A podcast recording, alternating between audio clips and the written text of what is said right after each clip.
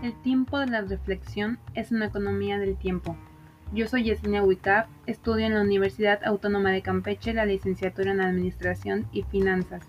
Bienvenidos a este podcast cuarenteno.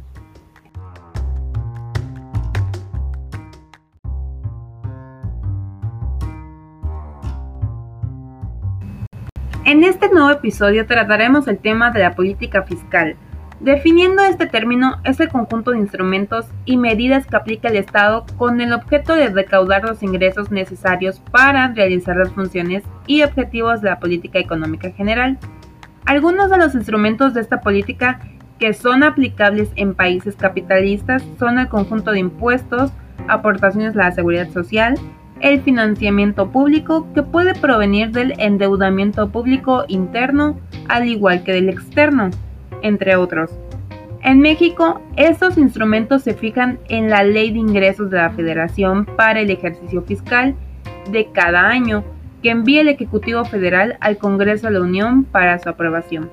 Que si bien recordamos el impuesto es la cantidad de dinero que el gobierno cobra por ley a los particulares, esto con el objetivo de sostener los gastos gubernamentales y los servicios que proporciona a la sociedad, por ejemplo, los impuestos a las importaciones y exportaciones, como también los impuestos al valor agregado.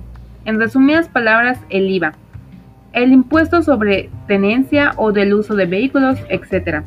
Pero la mayoría de casos los encargados de los impuestos no lo manejan como debe de ser y ahora sufrimos las consecuencias de sus actos.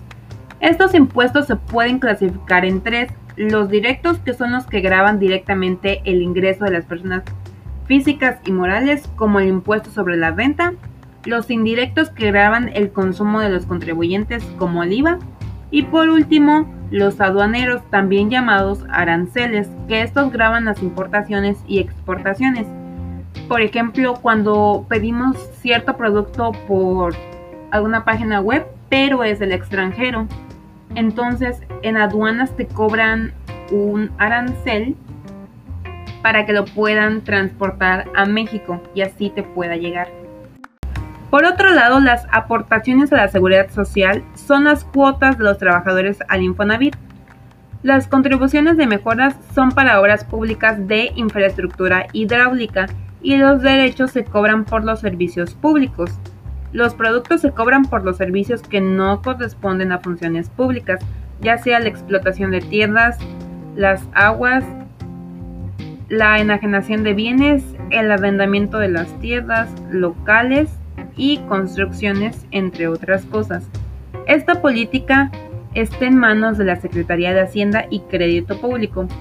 Su principal objetivo de la política fiscal es colaborar al cumplimiento de las metas de la política económica en general, obteniendo los impuestos, los derechos, los productos, así como los demás ingresos que corresponden por ley para lograr el desarrollo socioeconómico y sustentable del país, ya que de esto dependerá el consumo del sector público, el sano funcionamiento financiero de las dependencias y el monto y la distribución del gasto corriente para el sector público, que si bien es notable, no todos los gobernantes lo supieron llevar y ahora en consecuencia lo, lo sufrimos de cierta manera, en que no hay casi empleos y para ciertos empleos es una miseria lo que te pagan.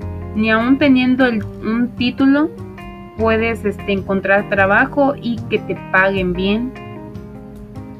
Pero yo creo que podemos hacer un cambio y que no lo veríamos la noche a la mañana, pero para las generaciones futuras sí estaría dando frutos.